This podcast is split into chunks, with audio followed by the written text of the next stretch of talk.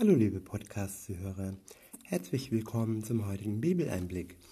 Schön, dass ihr wieder dabei seid. Heute lese ich euch aus dem Philipperbrief vor, und zwar Verse aus dem ähm, Kapitel 2 und ich benutze wieder die Übersetzung Neu Genfer. Der erste Abschnitt ist überschrieben mit Selbstlosigkeit als Voraussetzung für die Einheit der Gemeinde. Ab Vers 1 heißt es, nicht wahr, es ist euch wichtig, einander im Namen von Christus zu ermutigen. Es ist euch wichtig, euch gegenseitig mit seiner Liebe zu trösten. Durch den Heiligen Geist Gemeinschaft miteinander zu haben und einander tiefes Mitgefühl und Erbarmen entgegenzubringen. Ich wiederhole nochmal den Satz, ich finde ihn ganz wichtig. Nicht wahr, es ist euch wichtig, einander im Namen von Christus zu ermutigen. Es ist euch wichtig, euch gegenseitig mit seiner Liebe zu trösten, durch den Heiligen Geist Gemeinschaft miteinander zu haben und einander tiefes Mitgefühl und Erbarmen entgegenzubringen. Dahinter steht wirklich ein großes Fragezeichen. Und die Frage ist wirklich immer, warum gehen wir in die Kirche? Warum haben wir Gemeinschaft mit anderen Gläubigen? Ist es nur, um besser dazustehen? Oder ist da wirklich eine tiefe Liebe dahinter? Eine tiefe Liebe, die gegenseitig die anderen tröstet und die wirklich auch von dem Heiligen Geist geprägt ist und auch Mitgefühl, Erbarmen mit sich bringt. Und äh, das ist schon wichtig, das sollte man immer irgendwie auch sehen, ja, ist das im Spiel? Es, es reicht ja nicht, wenn man selber irgendwo liebevoll ist und sich vom Heiligen Geist führen lässt, sondern die Gemeinschaft lebt ja von vielen. Und ich finde, das sollte auch ähm, die Voraussetzung sein, dass man ja eine Kirche besucht oder eine Gemeinschaft äh, äh, regelmäßig äh, ähm, ähm, ähm, mir fehlt das Wort, regelmäßig äh, bereichert durch sich, durch seinen Glauben, durch seine Liebe. Und weiter geht's in Vers 2.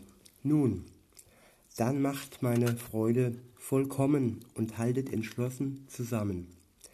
Lasst nicht zu, dass euch etwas gegeneinander aufbringt, sondern begegnet allen mit der gleichen Liebe und richtet euch ganz auf das gemeinsame Ziel aus. Ich wiederhole nochmal. Nun, dann macht meine Freude vollkommen und haltet entschlossen zusammen.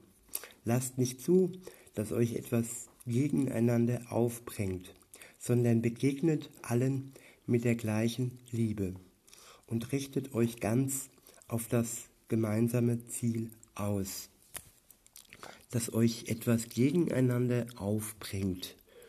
Das ist ja, da wo Gott ist, da wo seine Liebe ist, da ist auch sein Widersacher. Und sein Widersacher, der Teufel, versucht ständig uns gegenseitig gegeneinander aufzubringen und diese, diese Gemeinschaft zu zerstören. Und das ist äh, da, wo etwas schön ist und gut läuft, da ist auch Widerstand.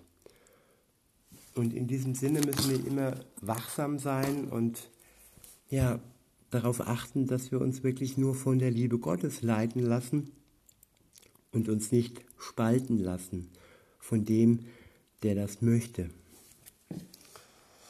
Und weiter geht es in Vers 3. Rechthaberei und Überheblichkeit dürfen keinen Platz bei euch haben. Vielmehr sollt ihr demütig genug sein, von euren Geschwistern höher zu denken als von euch selbst. Jeder Christ ist unterschiedlich lange unterwegs mit Gott. Und jeder Christ hat auch unterschiedlich intensiv in der Bibel studiert, hat unterschiedlich viel Zeit mit Gott verbracht das ist wie wenn du einen gemeinsamen Freund hast mit jemand anderen und äh, du kennst diesen Freund besser wie die anderen um dich herum. Und äh, Das heißt aber nicht, dass du jetzt angeben sollst und sagen sollst, ja, ich bin der beste Freund. Nämlich, wenn man dann den Freund betrachtet, das Gegenüber, der möchte das nicht. Er möchte nicht, dass du dich als den besten Freund von Jesus, von Gott darstellst, sondern dass du von dir äh, nicht so groß denkst, sondern geringer denkst und den anderen die Möglichkeit gibst, dass sie auch zum besten Freund von Jesus werden. Denn er möchte für uns alle der beste Freund sein und möchte da keine Unterschiede haben, auch nicht äh, Lieblinge haben, sondern er liebt jeden Menschen gleich. Und weiter geht es in Vers 4, dort steht, jeder soll auch auf das Wohl der anderen bedacht sein, nicht nur auf das eigene Wohl. Ja, Wohl kann man übersetzen mit Egoismus. Wenn ich immer nur gucke, dass es mir gut geht und äh, mir das Wohl der anderen egal ist, dann ist da irgendwas schiefgelaufen. Und Jesus hat auch so gelebt. Er sollte unser Beispiel sein. Er hat zwar geguckt, dass er schon alles im Rahmen seiner Kräfte und seiner Fähigkeiten schafft, aber trotz allem hat er sehr, sehr viel gegeben für, für seine Jünger, für, für die, die ihm zugehört haben.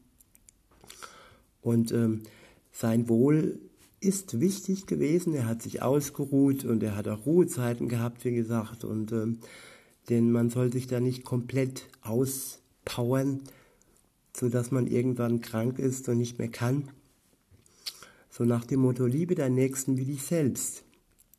Eigenliebe ist schon auch wichtig, dass man sich selbst liebt, dass man auch sich aufgibt, dass man für sich sorgt, aber eben nicht überspitzt und nicht in der Form, dass es Egoismus ist und dass die anderen darunter leiden.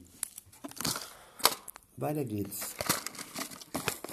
In Vers 5 steht dann, das ist die Haltung, die euren Umgang miteinander bestimmen soll. Es ist die Haltung, die Jesus Christus uns vorgelebt hat. Der nächste Abschnitt ist überschri überschrieben, Jesus Christus, unser Vorbild. Ab Vers 6 steht dann, er, der Gott in allem gleich war und auf einer Stufe mit ihm stand, nutzte seine Macht nicht zu seinem eigenen Vorteil aus. Ich wiederhole nochmal, er, Jesus, der Gott in allem gleich war und auf einer Stufe mit ihm stand, nutzte seine Macht nicht zu seinem eigenen Vorteil aus. Jesus ist da eine Besonderheit. Er ist Gott und er, er hätte wirklich große Macht gehabt. Und diese Macht hat er nicht ausgenutzt. Er ging bis ans Kreuz, bis in den Tod, um uns zu dienen, um uns zu erlösen. Und wenn wir jetzt das Ganze auf uns übertragen, dann hat der eine oder andere schon mehr Macht über den anderen im Gänsefüßchen, weil er ihn länger kennt. Oder er hat mehr Macht in Gänsefüßchen, wie gesagt, weil er ein tieferes Bibelwissen hat. Und das sind gewisse Vorteile. Und diese Vorteile dürfen wir nicht gegenüber anderen ausnutzen. Es soll alles dem Wohl des anderen dienen und nicht zu unserem Vorteil sein. In Vers 7 heißt es dann im Gegenteil, er verzichtete auf alle seine Vorrechte und stellte sich auf dieselbe Stufe wie ein Diener. Er wurde einer von uns, ein Mensch wie andere Menschen. Aber er erniedrigte sich noch mehr. Im Gehorsam gegenüber Gott nahm er sogar den Tod auf sich. Er starb am Kreuz wie ein Verbrecher. Deshalb hat Gott ihn auch so unvergleichlich hoch erhoben und hat ihm als Ehrentitel den Namen gegeben, der bedeutender ist als jeder andere Name. Und weil Jesus diesen Namen trägt, werden sich einmal alle vor ihm auf die Knie niederwerfen. Alle, die im Himmel auf, die im Himmel auf der Erde und unter der Erde sind.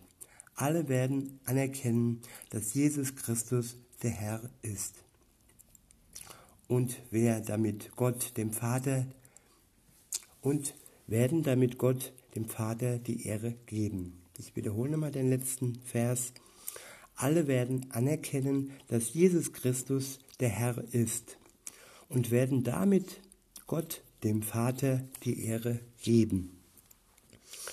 Der Vers ist total berauschend für mich, weil da steht wirklich alle.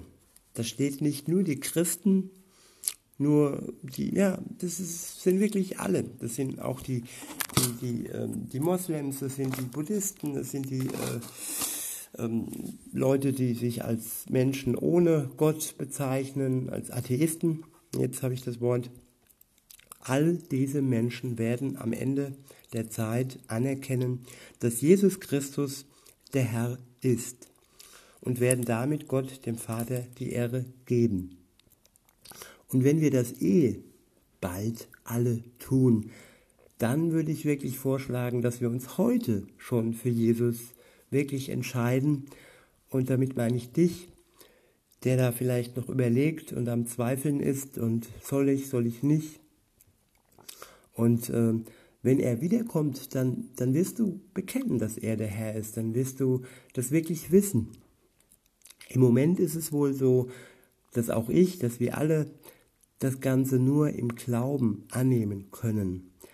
Aber nur in Gänsefüßchen, denn wer es annimmt, wer an ihn glaubt, der wird auch wirklich gestärkt, der erfährt seine Liebe und äh, bekommt Weisheit durch sein Wort und hat schon auch hier und jetzt auf Erden ein großes Geschenk. In diesem Sinne wünsche ich dir, wünsche ich euch einen schönen Tag und sag bis denne.